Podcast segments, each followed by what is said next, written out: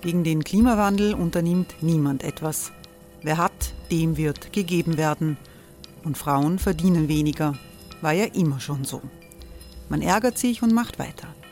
Was aber, wenn nicht? Wir haben eine Idee.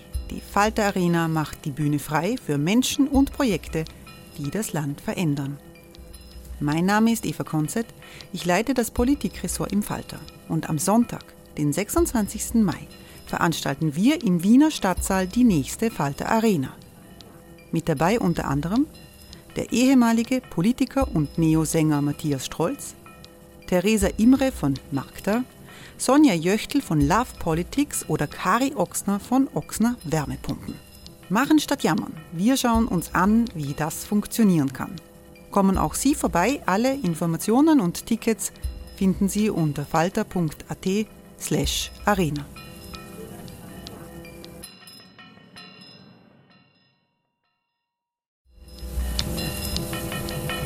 Falter-Podcasts werden durch Werbung unterstützt. Das hilft bei der Finanzierung unseres journalistischen Angebots. Die Erderhitzung ist kein Gefühl, aber mit vielen Gefühlen verbunden. Sorgen etwa oder Angst. Eine Veranstaltung gegen diese Ohnmacht ist Tipping Time, eine Klimakonferenz der Zivilgesellschaft. Von 9.5. bis 11.5. findet Tipping Time in Kooperation von Globe Art, Solektiv und Tangente St. Pölten statt und lädt ein zu Diskurs, Diskussionen und Workshops mit namhaften Vortragenden wie Nikolai Schulz und Friederike Otto. Weitere Informationen finden Sie auf www.tangentesanktpölten.at.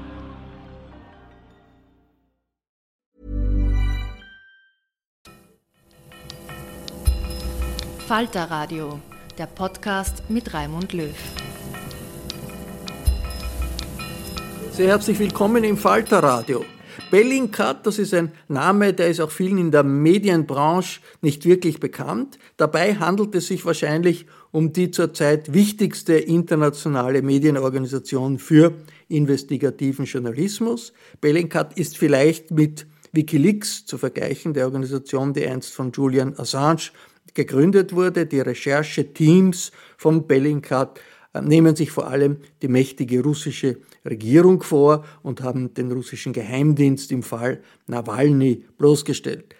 Bellingcat hat den syrischen Diktator Assad überführt, der krassen Lügen beim Giftgaseinsatz gegen Zivilisten und sie haben noch vieles vor.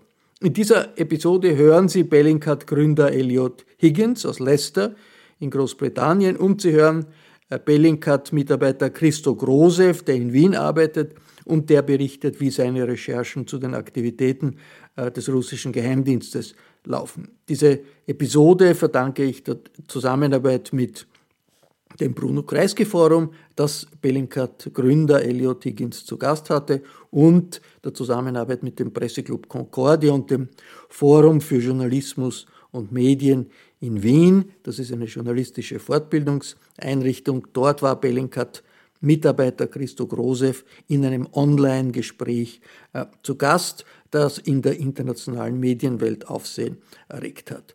Aber zuerst äh, frage ich in London äh, Tessa Schischkowitz, London-Korrespondentin. Aber zuerst spreche ich in London mit London-Korrespondentin Tessa Schischkowitz. Hallo. Ja, hallo.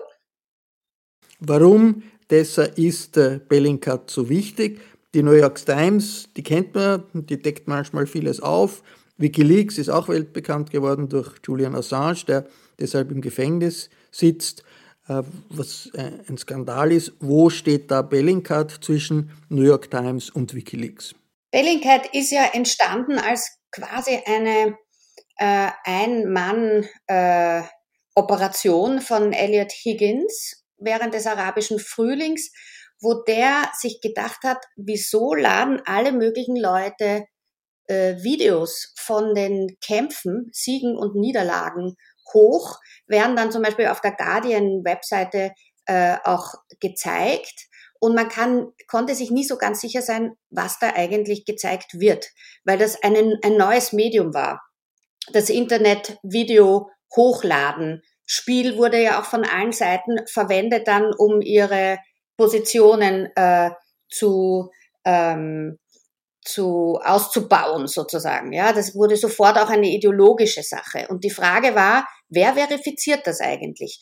Und dem Higgins, der saß in Leicester an seinem Küchentisch und hat in seiner Freizeit angefangen, sich damit zu beschäftigen, wie man das verifizieren kann. Und das ist eine erstaunliche Geschichte, weil Belink hat insofern einfach nur offene Quellen verifiziert im Internet. Was ist das? Ist das eine Zeitung, eine Plattform, eine Agentur? Wie, wie soll man das verstehen?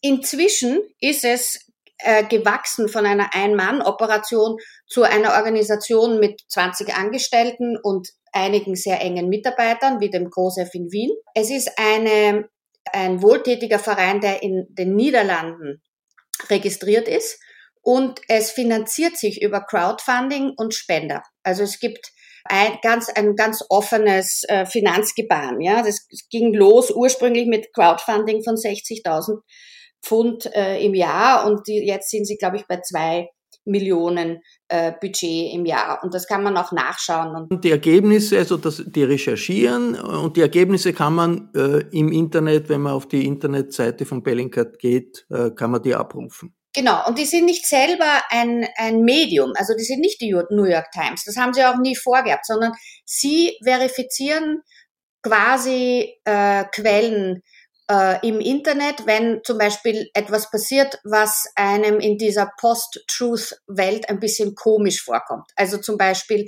Sergei Skripal, ehemaliger russischer äh, und westlicher, also Doppelspion, wird mit Novichok vergiftet in Salisbury in England, gemeinsam mit seiner Tochter. Das war vor ein paar Jahren. Das war 2018 im, im März und wir haben alle das angeschaut und uns gedacht, uh, das schaut aber komisch aus, was ist denn da wirklich passiert? Weil es war irgendwie klar, dass das nicht ganz stimmen kann, was die russische Regierung dann präsentiert hat, nämlich zwei bei Männer, die gesagt haben, sie waren auf einem Tourismusspaziergang bei der Kathedrale, bei der sie aber dann nicht wirklich waren. Und genau das hat dann Bellingcat bewiesen, indem sie sich angeschaut hat, wo sind die gegangen, wo haben die gewohnt, in welchem Hotel sind die abgestiegen, welche Flugnummern hatten die und haben dann auch die wahre Identität von diesen beiden Männern, die unter falschen Namen aufgetreten sind, bewiesen. Und das sind die Untersuchungen, die Bellingcat macht. Bellingcat recherchiert nach bestimmte Fälle, die international Aufsehen erregen und checkt, äh, was stimmt, was stimmt nicht, um das an die Öffentlichkeit zu bringen. Genau. Und dann wird es von, von Medien aufgenommen. Und nachdem die jetzt seit, also der Higgins ungefähr seit zehn Jahren dass, äh, dass diese, diese Open Source Investigations macht äh, und man ihm inzwischen mehr glaubt als denen, die, die diese äh, äh, andere äh, alternativen Fakten ähm, produzieren, zum Beispiel in dem Fall von Skripal die russische Regierung äh, wird das auch eben von der New York Times oder vom Guardian oder vom Spiegel oder von uns allen, ja, äh, auch übernommen. Und das ist, das ist ein unglaublich, ähm, das ist eine, da, da, da lastet eine große Verantwortung auf Bellingcat und auf Elliot Higgins und seinen Mitarbeitern, weil es basiert darauf, dass sie keine Fehler machen, dass sie tatsächlich die Wahrheit recherchieren und sich Fakten äh, mit Fakten sozusagen gegen die propagandistischen Lügen verschiedener Regime wie äh, Präsident Assad, der Chemiewaffen gegen seine eigene Bevölkerung eingesetzt hat. Das haben sie bewiesen gemeinsam auch mit anderen. Also Bellingcat sind ja bei weitem nicht die einzigen Menschen, die sich mit solchen äh, Fällen beschäftigen. Aber die haben sozusagen eine Nische gefunden, wo sie mit Open Source Investigations dazu beitragen. Open Source Investigations heißt mit, äh, es werden nicht Leute ausgeschickt, die verdeckt irgendwas äh, irgendwem nachgehen, sondern das sind vorhandene Quellen im Internet. Genau. Und das ist natürlich jetzt für jemanden wie mich, ich könnte jetzt nicht so einfach so eine Open Source Investigation machen, weil ich, ich, bin da nicht, äh, kenne mich da nicht genug aus. Aber deswegen macht Bellingcat zum Beispiel, die haben ein großes Interesse daran, dass viele von uns äh, lernen, wie man das Internet in seinen guten Seiten abschöpfen kann, nämlich mit offenen Quellen. Deswegen machen die zum Beispiel ähm, Workshops an denen man teilnehmen kann, damit man das lernen kann und auch verantwortlich mit äh, Informationen umgehen kann, die im Internet zu haben sind. Das ist also an sich eine ganz gute Möglichkeit in diesem diese große Verunsicherung, die uns alle jetzt auch ergriffen hat, dass man nicht mehr weiß, was es war und was es nicht war. Wer, wer setzt irgendwelche Informationen ins Internet, wo man nicht wissen kann, ob das jetzt ähm, richtige Medien sind oder, oder Fake News sind. Und da versuchen die, diese Nische auszubauen, zu sagen, jeder von uns kann ein quasi Wahrheitsaktivist sein und sich damit beschäftigen. Hören wir uns einmal an, was Elliot äh, Higgins im Bruno Kreisky Forum äh, erzählt hat, wo er äh, die Anfänge seines Engagements in dieser Art des Journalismus erzählt. Und das war im arabischen Frühling und dann in seiner Berichterstattung über den syrischen Bürgerkrieg, wo er über das Internet Details zu den Clusterbombs, also den Splitterbomben gefunden hat, die das Assad-Regime gegen die Rebellen eingesetzt hat. And just over time, I started finding things like cluster bombs, the first video of cluster bombs being used in Syria, the first uh, barrel bomb videos, and the escalation of the conflict through these videos. And in 2013, I discovered um, there were new weapons appearing in the conflict because I'd been studying the weapons and kind of figuring out what they were and kind of posting about that. And they turned out to be weapons from the former Yugoslavia. And um, that's when I went to the New York Times with the story, and they discovered it was actually part of a um, secret Saudi uh, smuggling network to the rebels in Syria. We had discovered this because I'd been watching YouTube videos for the last year of every weapon in Syria, and I just specialized in that one thing that no one else had tried to do. Higgins sagt da, äh, er hat äh, ist draufgekommen, dass die Waffen, die da äh, eingesetzt werden, äh, aus dem ehemaligen Jugoslawien kommen. Und das hat er äh, entdeckt, indem er Videos sich angeschaut hat, die, im Internet, äh, Internet, die es im Internet gibt. Was war die Bedeutung dieser Entdeckung? Ich glaube, das äh, Entscheidende bei diesen YouTube-Videos ist, dass man, wenn man verifizieren kann, wo die Waffen herkommen, weiß man auch, wer sie geschickt hat. Das sind ja alles Spielbälle, äh, anderer Mächte, diese Kriege gewesen. Und da war es wichtig zu verifizieren, wo kommen die her. Und ähm, vor allen Dingen ging es dann, das war noch unglaublich kompliziert, so eine, das zu verifizieren und fast unglaublich auch, dass jemand wie Elliot Higgins, der ja selber überhaupt keine äh, Ausbildung als Militär oder Waffenexperte ursprünglich hatte, der hat sich einfach zehn Jahre damit beschäftigt, sich anzuschauen, wie genau Raketenwerfer ausschauen und so. Und ist deswegen auch ein anerkannter Spezialist dafür geworden, in äh, ins, in ernsthaften, äh, nicht nur Medien wie der New York Times, sondern auch bei im, beim Internationalen Strafgerichtshof mittlerweile, wo, wo die Untersuchungen, die Bellingcat macht, auch einfließen in die, äh, in die Gerichtsprozesse, die später dann gegen jene, die das in Auftrag gegeben haben oder durchgeführt haben, eingesetzt werden. Zum Beispiel, sehr interessant war das im Fall des ukrainischen, äh, des Abschusses der malaysischen, äh, des malaysischen Flugzeugs MH17 über der Ukraine, wo äh, Bellingcat gemeinsam mit freien Mitarbeitern aus Russland äh, festgestellt hat, wer dieses Flugzeug abgeschossen hat. Und das war in dem Fall, dann ähm, kam dieser, dieser, dieser Raketenwerfer aus Russland nach in die Ostukraine und wurde dort von, Russisch, von den russischen Rebellen gezündet. Darüber erzählt ja dann Christo Große, wir werden uns den auch noch anhören. Bleiben wir im Augenblick noch bei Elliot Higgins, dem Gründer von Bellicat. Der sagt ja, er hat das am Anfang, diese genaue Ansehen von Videos und, und, und, und feststellen, und was sind das für Waffen, wo kommen sie her und so weiter, hat er zuerst für sich allein gemacht, bis dann der Durchbruch für ihn gekommen ist in eine breitere Öffentlichkeit, in dem die Menschenrechtsorganisation Human Rights Watch seine Recherchen ernst genommen hat. Hören wir noch einmal Elliot Higgins im Kreisky Forum. Doing that I found the first video of cluster bombs. I was probably one of the first 20 people to see that video. I was able to write up an article, and this is when I was like nobody. And Human Rights Watch picked it up and did a piece on it. And that was kind of my first experience of kind of really connecting to this wider community in a way where my evidence, my analysis of the evidence, had been reported on by someone else who was not the media. It was a human rights organization.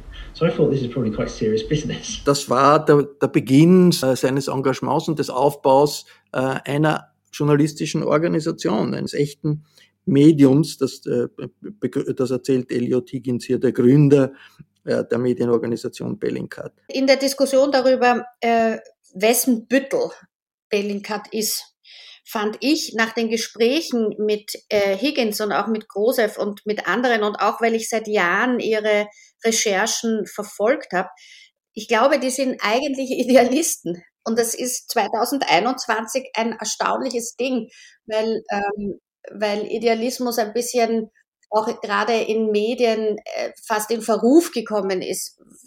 Äh, und das finde ich an sich eine tolle Sache, dass es noch Leute gibt, die versuchen, dem etwas entgegenzusetzen, diesem Post-Truth-Globus, ähm, auf dem wir jetzt leben, wo man sich nicht mehr sicher sein kann, wer was beeinflussen möchte.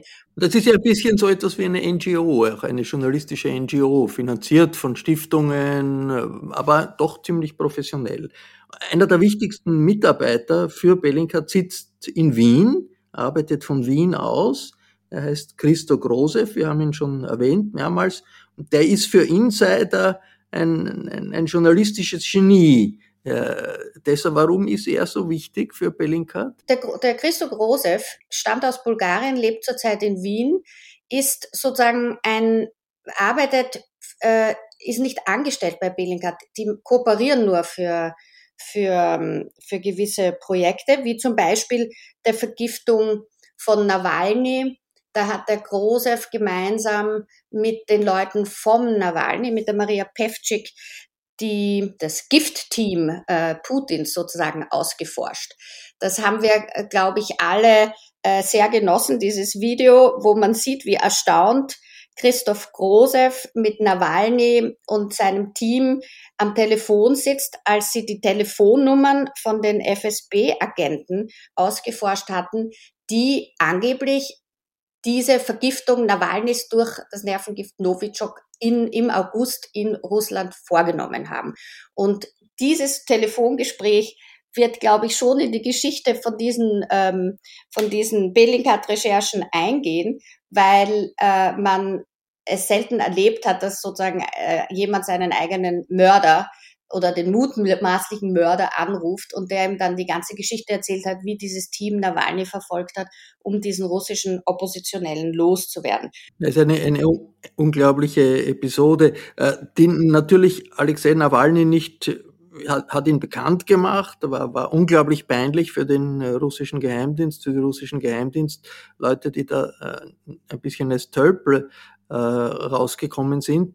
Aber wahrscheinlich ist das einer der Gründe, warum äh, die russische ähm, Regierung völlig erbarmungslos mit, mit Alexei Nawalny umgeht, der nachdem er sich erholt hat von dem äh, äh Giftangriff, Nervengiftangriff äh, in Sibirien, in Deutschland dann zurückgekommen ist, äh, nach Moskau und, und jetzt äh, in einem Straflager 100 Kilometer von Moskau entfernt sitzt. Aber Christo Grosev, der Mann, den wir gleich hören werden, äh, hat äh, im Forum für Journalismus und Medien, das ist eine journalistische Fortbildungseinrichtung in Wien, die gemeinsam mit dem Presseclub Concordia organisiert wird, in einem Online-Gespräch mit Mirjana Tomic, da hat er berichtet, wie seine Tätigkeit für Bellingcat überhaupt begonnen hat. Und zwar, du hast das schon anges angesprochen, mit Recherchen zum Abschuss des Flugzeugs äh, der malaysischen Airline MH17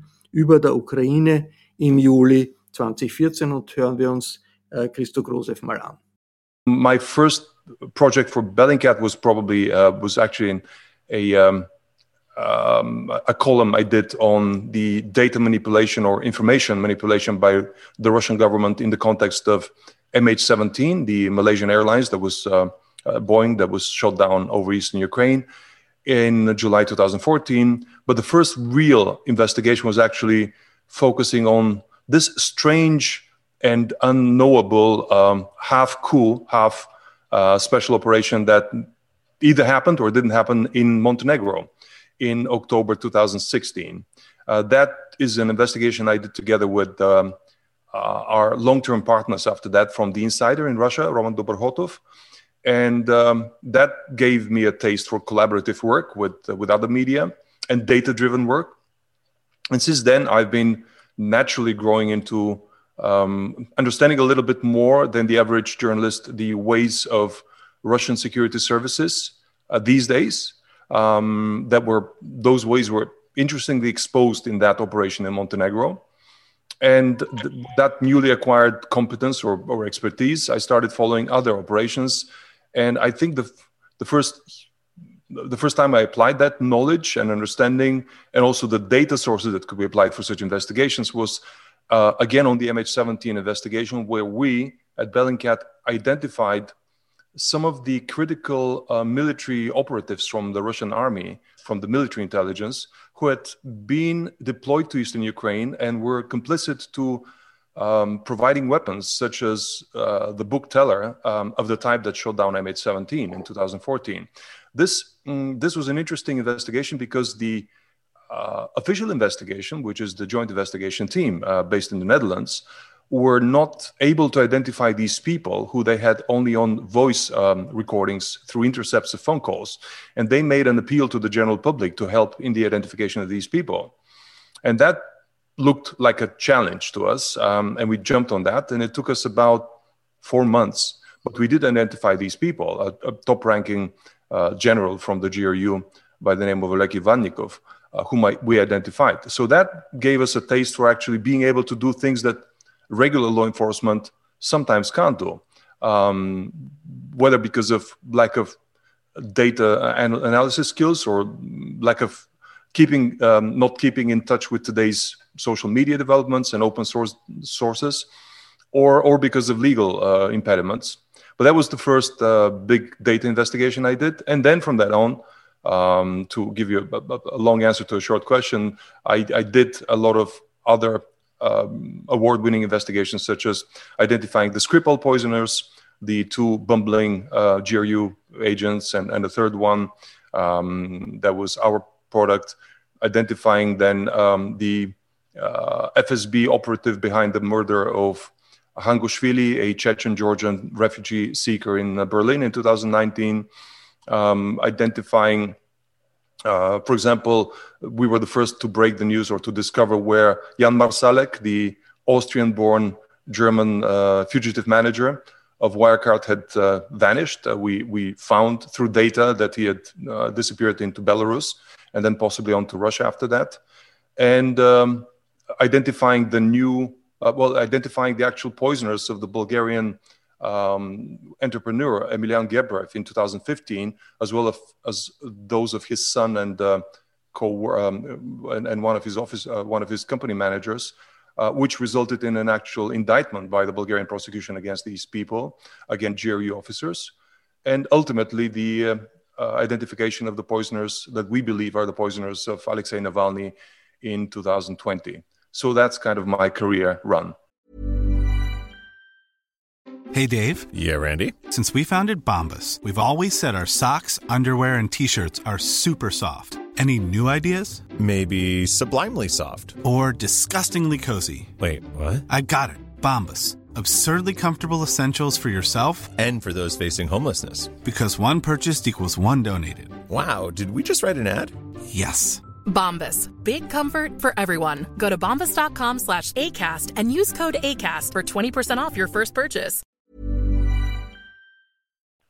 Uh, listen, uh, when I listen to you, I have the uh, feeling it is also terribly easy, uh, but uh, not everyone has been able to do this type of work. Uh, from what I understand, I mean, I, I, asked the audience to prepare questions. I have five million, but I'll just stick to a few I prepared.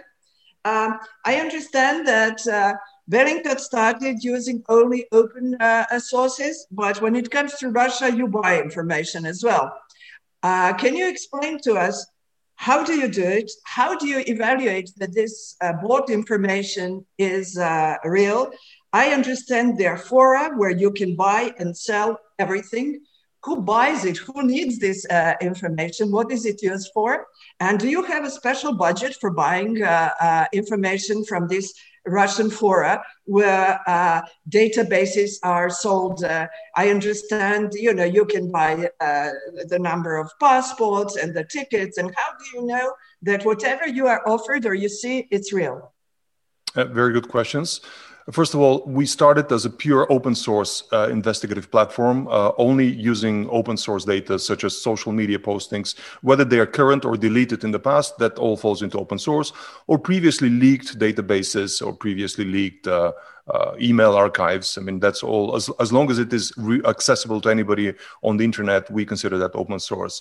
Um, we discovered that when we deal with government sponsored crime, open source can only get you so far. And especially when you deal with intelligence services, crimes perpetrated by intelligence services who are supposed to leave fewer traces in open source fora than the average criminal, mm, that that is really um, you soon get to a cul-de-sac where you have to uh, either stop investigation or go beyond open source into closed source.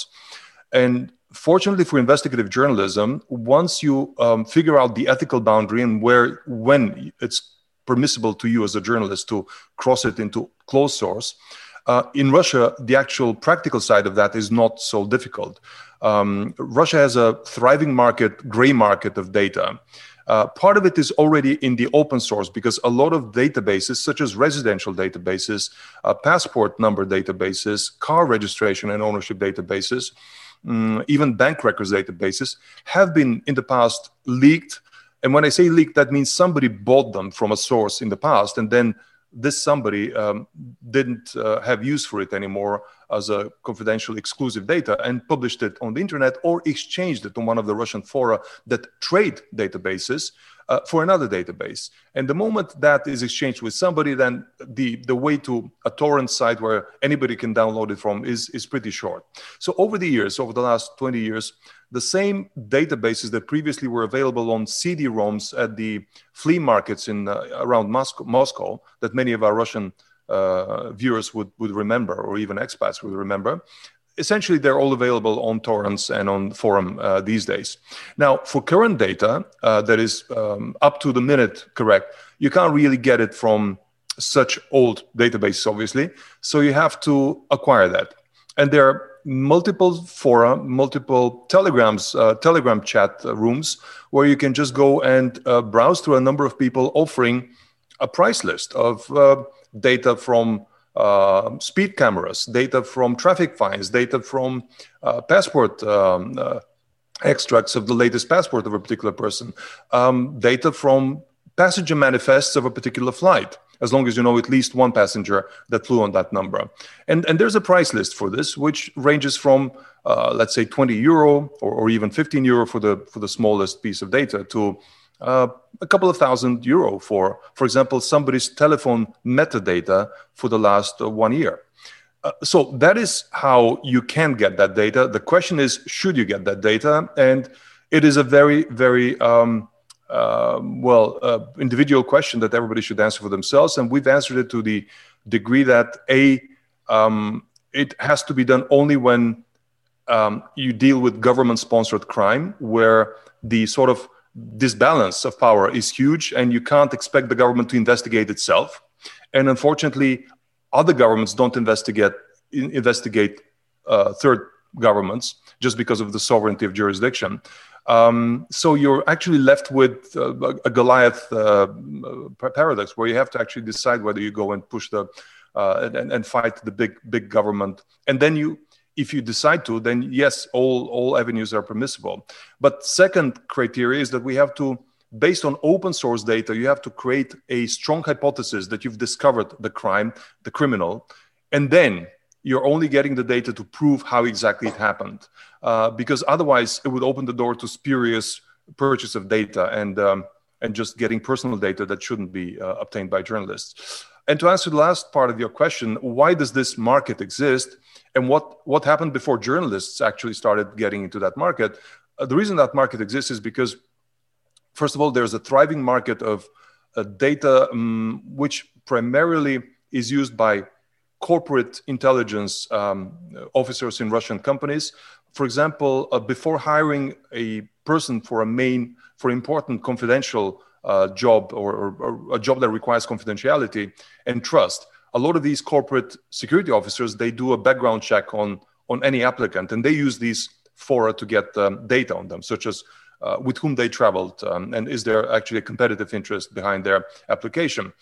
Uh, interestingly enough, um, the actual law enforcement officers in Russia uh, and FSB officers use these gray channels of data in order to conduct efficiently their legitimate investigations because the Russian court system is so outdated and, and slow that for them to get access to real time data about criminals, they would have to wait months and never catch a criminal. So actually, they pay um, from their own money. Part of it is a part of which is from corrupt uh, bribes, but they actually pay these um, data providers in order to conduct their own investigations. And third, they're all the criminals um, that actually buy data in order to, to stalk uh, a victim and, and uh, angry husbands that stalk their uh, their wife's potential hypothetical lover and so on and so forth. I've given this before, so it's not an exclusive anecdote, but it is uh, telling that the first time I started using um, a source uh, that provides such data, a broker of data, he didn't know that, or she didn't know that they were providing it to a journalist. Um, so then, after we actually published the investigation based on that data, and he saw the names that he had just looked up um, in in the press, he sent me an angry email and said, uh, "Never contact me again. I thought you were just an honest criminal and you're a, journalist." And he said that he wrote that with uh, this, the, the, well, a, a, feeling of despising journalists. So, uh, yeah, I think you had another question in build there, which was how do we make sure that the data we buy is uh, legitimate and is not? Uh, we it's a holistic approach to data. You can't really trust any particular piece of data. First of all, because it may be wrong for um, for incidental reasons, um, or but second, because it may be poisoned on purpose by by the data by, by somebody who's controlling the data gatekeeper. And for that, we uh, we have a couple of algorithms. One is every new piece of data that we get must be consistent with old pieces of data that we already have in our offline databases. I'll give you an example. Uh, if we are getting a current travel um, uh, uh, basically, we need to find out if somebody who we suspect followed Navalny uh, to Tomsk and to Novosibirsk and Tomsk in 2020. What we would do is we would get that person's historical travel data from a company, from a database called Magistral in Russia. And that would show all of that person's travel up to today, all of the tickets they bought, uh, airplane, uh, train, and so on and so forth in the past. First thing we would do is we would compare that data set to an offline database of all travel of all Russian citizens that we happen to have on our computer system for the period 2014 2016, because that is already offline and it cannot be manipulated by by, by the FSB or anybody who tries to poison data. And we need and we need to see a complete match of the data. So that's the first sort of symptom that the data has been poisoned if there is a match. But second, we try to get the data from a second source, a second unrelated data provider, and compare the two. And um, and we never buy more than we never acquire more than a, one particular piece of, of fragment of data. We compartmentalize it so that none no individual provider knows what they're dealing with as a whole picture. And then we compare the two. Uh, one interesting example of poison data that actually helps us identify uh, the truth was when we got two passenger manifests of a flight um, from Moscow to Novosibirsk in the context of the Navalny investigation from two different sources. And we saw that there were four people missing from one data manifest. Well, clearly, those were the four people that we started looking at as the first uh, recourse because somebody had decided they're too dangerous to be there. Ja, absolut faszinierend, wenn man das äh, sich, sich noch einmal durchdenkt, was Christo Grosev da äh, erzählt in, im Talk mit, mit, mit Mariana Tomic im Forum für Journalismus und Medien, äh, dass er offensichtlich äh, Bellingcat kauft auch Informationen am russischen Digitalmarkt und äh, Christo Grosev sagt, das ist so wie früher, da hat's Flohmärkte gegeben in Moskau und bei großen Städten. Dort hat man alles Mögliche kaufen können, auch aus Ämtern. Und das läuft jetzt alles im Internet. Und man kann sich das im Internet Daten kaufen. Und das ist normale Geschäftstätigkeit, dass Firmen, die äh, in einer besonders sensiblen Position jemand anstellen wollen, jemand rekrutieren wollen, einmal schauen, indem sie sich äh, verschiedene Daten kaufen, was der gemacht hat, was der getan hat, äh, ist eigentlich eine Art der Spezialisierung der Arbeit, die im Journalismus ungewöhnlich ist. Das ist eine russische Spezialität natürlich auch, dass du dieses Darknet hast, weil die Regierung und die Regierungsapparate und der Geheimdienst alle Ministerien unglaublich, das nennt man leaky sind, nicht? Also die, es wird sehr schnell dort Informationen äh, rausgeschleudert von Leuten, die das kaufen bei den Ministerien oder beim FSB, wenn es also um Flugprotokolle geht und so. Ja, das ist nicht das, was Bellingcat macht. Bellingcat übernimmt Information, die bereits im Netz ist und zwar ist das zwar ein, eine Art Darknet, also du und ich könnten da nicht einfach das so einfach finden, ja, aber wenn man eben sich auskennt in diesen etwas dunkleren Stellen des Internet, dann kommt man eben da ran und kauft sozusagen schon äh, von korrupten Beamten verkaufte Informationen ab quasi. Ja, das kostet nach den Angaben von Bellingcat äh, ein paar Rubel, ist keine große Investition. Also die schmieren jetzt nicht irgendwelche Beamten, sondern die übernehmen Information, die schon da ist. Das halte ich schon für machbar, vor allen Dingen, wenn sie dann diese Information verifizieren. Und das ist das Entscheidende, glaube ich, bei dieser Art von Recherche, die verifizieren äh, bevor sie veröffentlichen. Die ne, übernehmen jetzt nicht einfach irgendwelche Telefonnummern von irgendwem und stellen die dann auf ihre Webseite, sondern das, das hat immer einen Sinn, ob man sich anschaut, welche Informationen man verwendet und wofür. Und es geht darum, dass man Verbrechen verifiziert. Das sagt Grosef auch dass bei den Fragen zum Beispiel mit dem Flugprotokoll von den von den äh, Nawalny-Leuten, ja, wenn dann immer vier Namen gefehlt haben plötzlich, dann haben sie sich gedacht, die schauen wir uns aber mal genauer an. Und das waren die Geheimdienstleute, die den Nawalny verfolgt haben im letzten Sommer. Man muss auch dazu sagen, Bellingcat verkauft ja ihre Information nicht. Das ist kein klassisches Medienunternehmen, ja, also die kriegen da, die kriegen, die, die profitieren nicht davon. Das ist kein, das ist ein, eine, eine eigentlich eine freiwillige äh, Non-Profit-Organisation. Äh, Schon auffällt ist äh, auch, wie äh, Christo Grosev äh, erzählt, was seine großen Recherchen waren. Da geht es immer gegen russische Behörden, gegen das russische Militär, gegen russischen Geheimdienst. Zuletzt auch, wie er sagt, Jan Masalek, der österreichische ähm, Manager von Wirecard, der geflüchtet ist, über Wien geflüchtet ist, nach Weißrussland und dann Russland, das hat er alles aufgedeckt. Da geht es letztlich auch um die Verbindungen von Wirecard dem, zu, zu, zu Russland. Hat der Bellicard aus deiner äh, Beobachtung einen Bias, dass äh, vor allem äh, russische Übergriffe und russische mögliche Verbrechen hier untersucht werden? Ich habe das beide gefragt, sowohl den Higgins als auch den Grosev, die diesen Vorwurf natürlich kennen. Und Higgins sagt, äh, er wurde schon beschuldigt, Agent jedes einzelnen Geheimdienstes der Welt zu sein.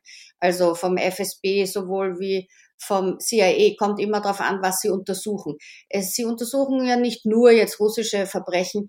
Es gibt auch gerade äh, in den letzten Wochen, Bellingcat war beteiligt an der Untersuchung in Frontex, der europäischen ähm, Grenzagentur, die mitbeteiligt ist in diese ähm, Abschiebung von Flüchtlingen, davon auch profitiert hat. Dass in der Ägäis. Ja. In der Ägäis. Also es, das ist, ist jetzt bei weitem nicht nur so, dass sich das gegen russische Verbrechen richtet. Was der Higgins aber auch meinte, und auch der Grosev, der Grosev, der als Bulgare sozusagen auch aus dem äh, postsowjetischen Raum selbst stammt. Ja. Ähm, sie sagen beide, dort, wo äh, Schlimmes passiert, muss man halt auch hinschauen. Das ergibt sich sozusagen dadurch, siehst du, wenn du denkst, der Higgins sitzt in Leicester hier in England und ein paar Stunden von ihm entfernt wird Sergei Skripal vergiftet. Das ist schon wert, dass man sich das anschaut, wer den eigentlich vergiftet hat. Wenn jetzt der CIA rausgekommen wäre, dann hätte der Higgins das, glaube ich, nach meinem nach meiner Einschätzung auch veröffentlicht. Es handelte sich halt um den FSB. Das ist ja auch eine der Fragen, die ähm, äh, Christo Grosev beantwortet hat bei diesem äh, Talk im, im Wiener Forum für Journalismus und Medien. Inwiefern das, äh, was er tut, mehr politischer Aktivismus ist als Journalismus. Hören wir uns an, was er sagt. Political uh, implications. When we do investigations, that's not our goal. We're not activists. We just want the truth out.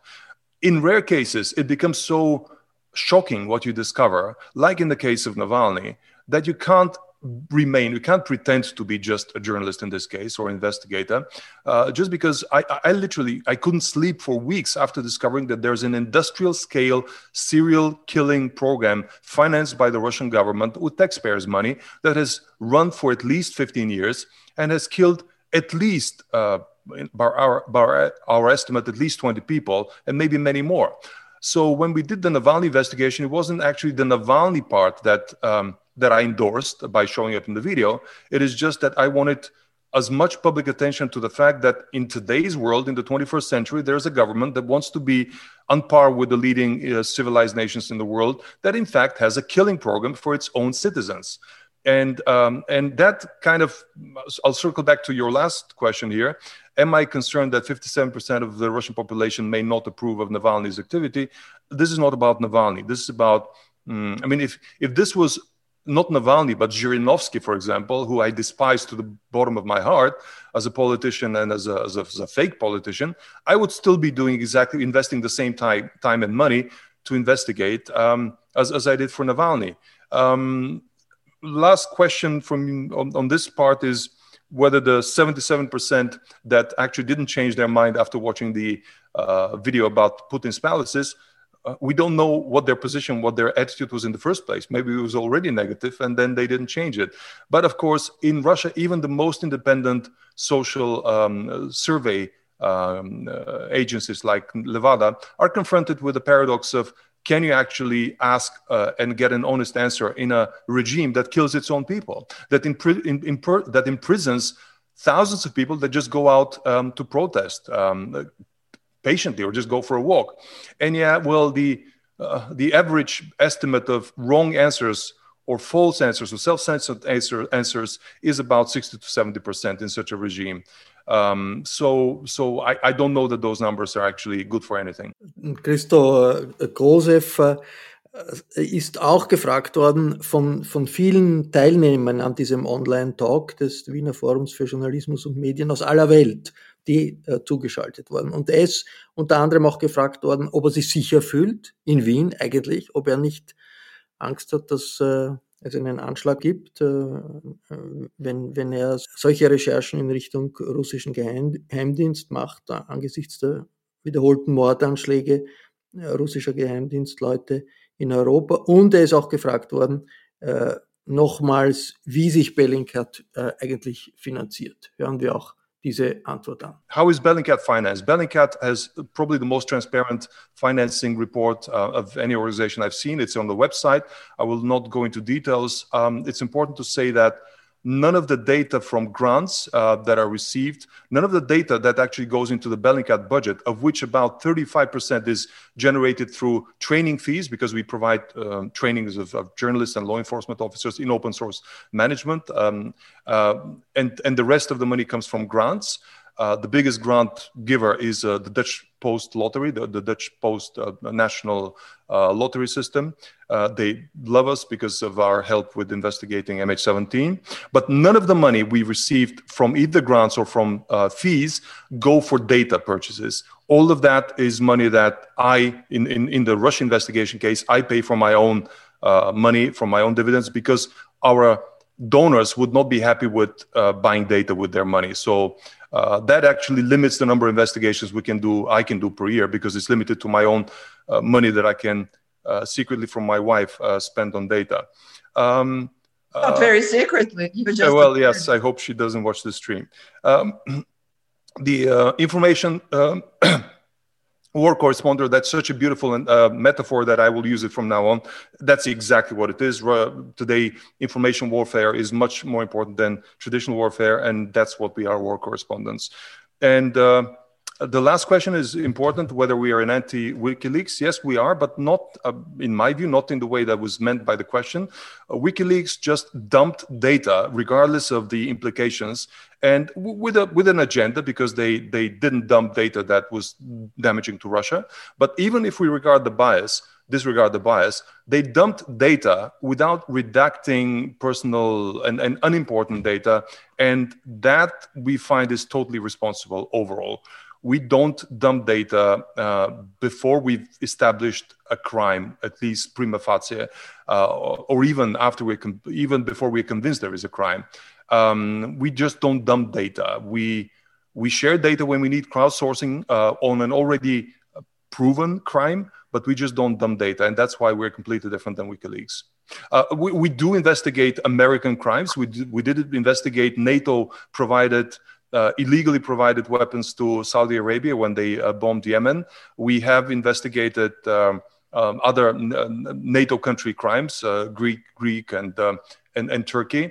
Um, we've investigated the rise of the far right in Ukraine. So uh, the fact that Russia features prominently in our investigations is actually the, probably the the problem of the Kremlin, not not our problem, because most of the international crime with actual human casualties recently has been the product of a government policy by the Kremlin. S- safety, uh, no, I don't feel safe. Uh, it's clear that there's a um, actually, I'll, I'll, quote Navalny before he went into jail because I saw him just before he flew to to Germany, and he said, uh, "Trust me, at this point." Um, uh, probably Putin is annoyed by you much more than he's annoyed by me. So take care. Um, yeah, I don't feel safe. Part of what keeps me safe is my own um, randomness and chaotic nature of planning. All of these people require uh, somebody's pattern to be known, a pattern of movement, pattern of, of, of, life, before they can create a plan to, to do something. And my pattern has been so chaotic that I recommend to all other fellow journalists to be as chaotic as me. Uh, the one thing that you cannot avoid, however, is the information breaches, is the, the, the hacking. I mean, Russia has probably the most competent hacking uh, agencies uh, in, in all three secret service agencies there.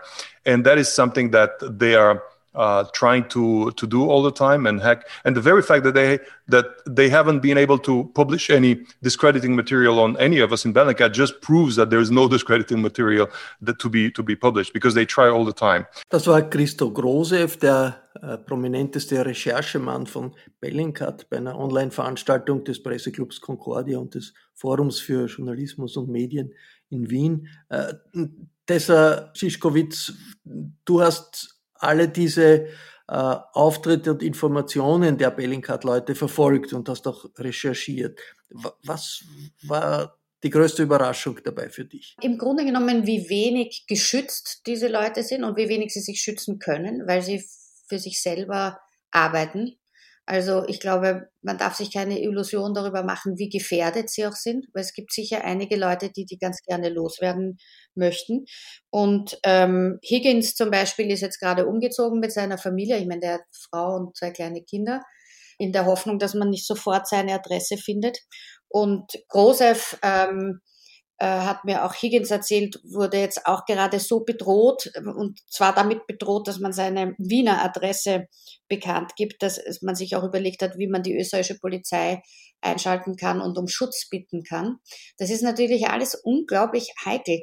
Das, was Bellingcat am besten machen sollte und auch machen muss, um sich selbst zu verteidigen, ist ordentlich zu arbeiten. Also wenn sie sagen, sie präsentieren die Wahrheit, sie präsentieren Fakten, dann müssen sie das auch tun, weil sobald sie einen Fehler machen, und das werden natürlich alle Seiten, die sie loswerden wollen, versuchen, ihnen Fehler unterzujubeln.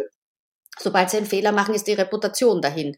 Also du kannst nicht eine NGO, also eine Rechercheplattform sein, die dann Fehler macht. Und das ist etwas, wo ich mir denke, was für eine Verantwortung auf den Schultern von diesen 20 Leuten liegt, ist schon, schon erstaunlich. Kann so eine Organisation wirklich ohne Informationen von Geheimdiensten funktionieren, dass Geheimdienste irgendwie anschieben? Bei Wikileaks haben äh, die Amerikaner gesagt, die Russen haben zugearbeitet. Bei Nawalny und Bellingcat sagen die Russen, da stecken westliche Geheimdienste äh, dahinter. Ich glaube, Geheimdienste, in der Geschichte der Geheimdienste haben wir so viele Beispiele dafür, wie versucht wird, äh, Leute zu manipulieren oder als Mitarbeiter zu gewinnen auf die verschiedensten Art und Weisen. Wenn du Higgins und Große zuhörst, wie sie ihre Recherchen beschreiben, dann ist es ja nicht so, dass sie sagen, oh, da hat uns jemand darauf aufmerksam gemacht, äh, dass hier ein Verbrechen passiert ist, sondern das Verbrechen ist passiert und sie haben verifiziert, wie es passiert ist. Da ist also nicht eigentlich nicht die Frage, wer sie zu irgendwas anstiftet oder wer ihnen was gibt, weil sie sich ja eben auch aus offenen Sources bedienen. Deswegen würde ich sagen, die beste Methode zu überprüfen, ob Bellingcat vom CIA oder vom FSB bezahlt wird, ist zu schauen, ob sie ähm, die, uns die Wahrheit erzählen oder nicht.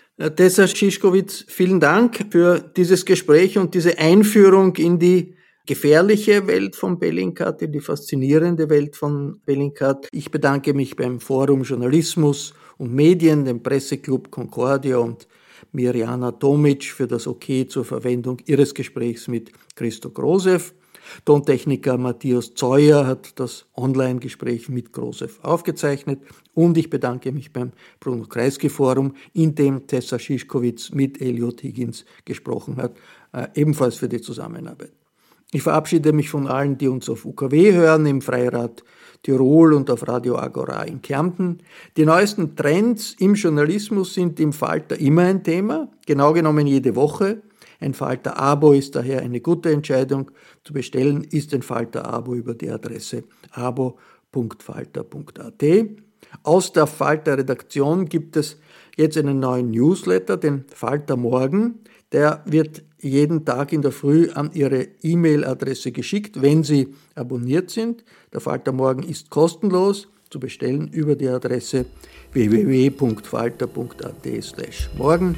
Ursula Winterauer hat die Signation gestaltet, Anna Goldenberg betreut die Technik. Ich verabschiede mich bis zur nächsten Folge.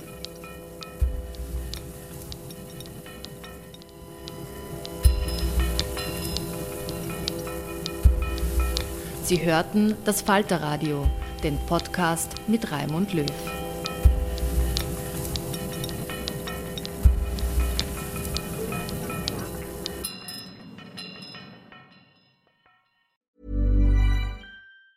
Planning for your next trip? Elevate your travel style with Quince. Quince has all the jet setting essentials you'll want for your next getaway, like European linen, premium luggage options, buttery soft Italian leather bags, and so much more and it's all priced at 50 to 80% less than similar brands. Plus, Quince only works with factories that use safe and ethical manufacturing practices. Pack your bags with high-quality essentials you'll be wearing for vacations to come with Quince. Go to quince.com slash trip for free shipping and 365-day returns. Imagine the softest sheets you've ever felt. Now imagine them getting even softer over time. That's what you'll feel with Bowl and Branch's organic cotton sheets. In a recent customer survey, 96% replied that Bowl and Branch sheets get softer with every wash. Start getting your best night's sleep in these sheets that get softer and softer for years to come. Try their sheets with a 30-night guarantee. Plus, get 15% off your first order at bowlandbranch.com. Code BUTTERY. Exclusions apply. See site for details.